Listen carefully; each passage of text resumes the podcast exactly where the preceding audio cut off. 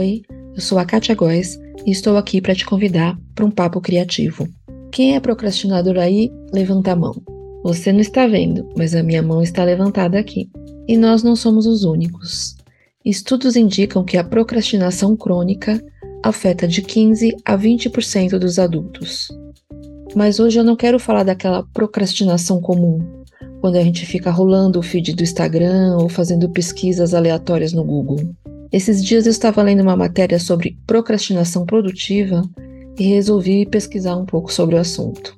No Medium, o ator Jerry Rumer escreveu um artigo chamado Não caia na armadilha da procrastinação produtiva. Ele explica que essa é uma maneira de adiar tarefas importantes para fazer outras mais simples.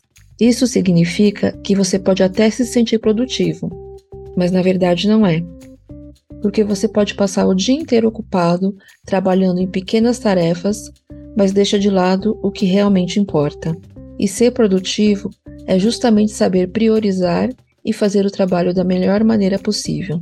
Sabe aquele projeto difícil que você tem um mês para fazer, mas acaba deixando tudo para a última hora? É disso que ele está falando. Você pode pensar que não tem problema, porque você está produzindo, mas se isso te deixa mais estressado, sentindo culpa, medo ou ansiedade, é sinal de que não é tão tranquilo assim. Serviu a carapuça aí? Pois aqui ela ficou perfeita. Faz uma semana que eu decidi o assunto dessa coluna. Eu assisti vídeos no YouTube e acumulei cinco páginas de pesquisas e só comecei a organizar as ideias um dia antes de colocar esse episódio no ar.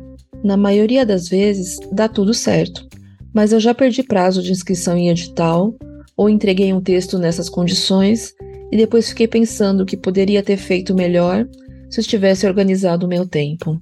Tem um site chamado Solving Procrastination que explica o que é procrastinação, por que fazemos isso e dá sugestões de como parar de adiar tarefas importantes. Eu separei algumas dicas que achei que fazem sentido e que eu vou tentar seguir para não perder mais o sono por causa disso. Anota aí para a gente tentar fazer isso junto. Defina metas específicas e realistas. Identifique situações em que você demora a fazer as tarefas sem necessidade para descobrir como você procrastina. Crie um plano de ação e subdivida as tarefas para que consiga cumprir com maior rapidez. Implemente o seu plano e monitore o seu progresso. E a gente também precisa reconhecer quando precisa de uma pausa, fazer alguma coisa para distrair a mente e descansar um pouco no meio de um projeto muito difícil.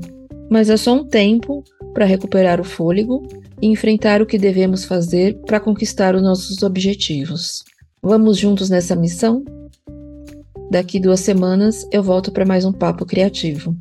Até lá!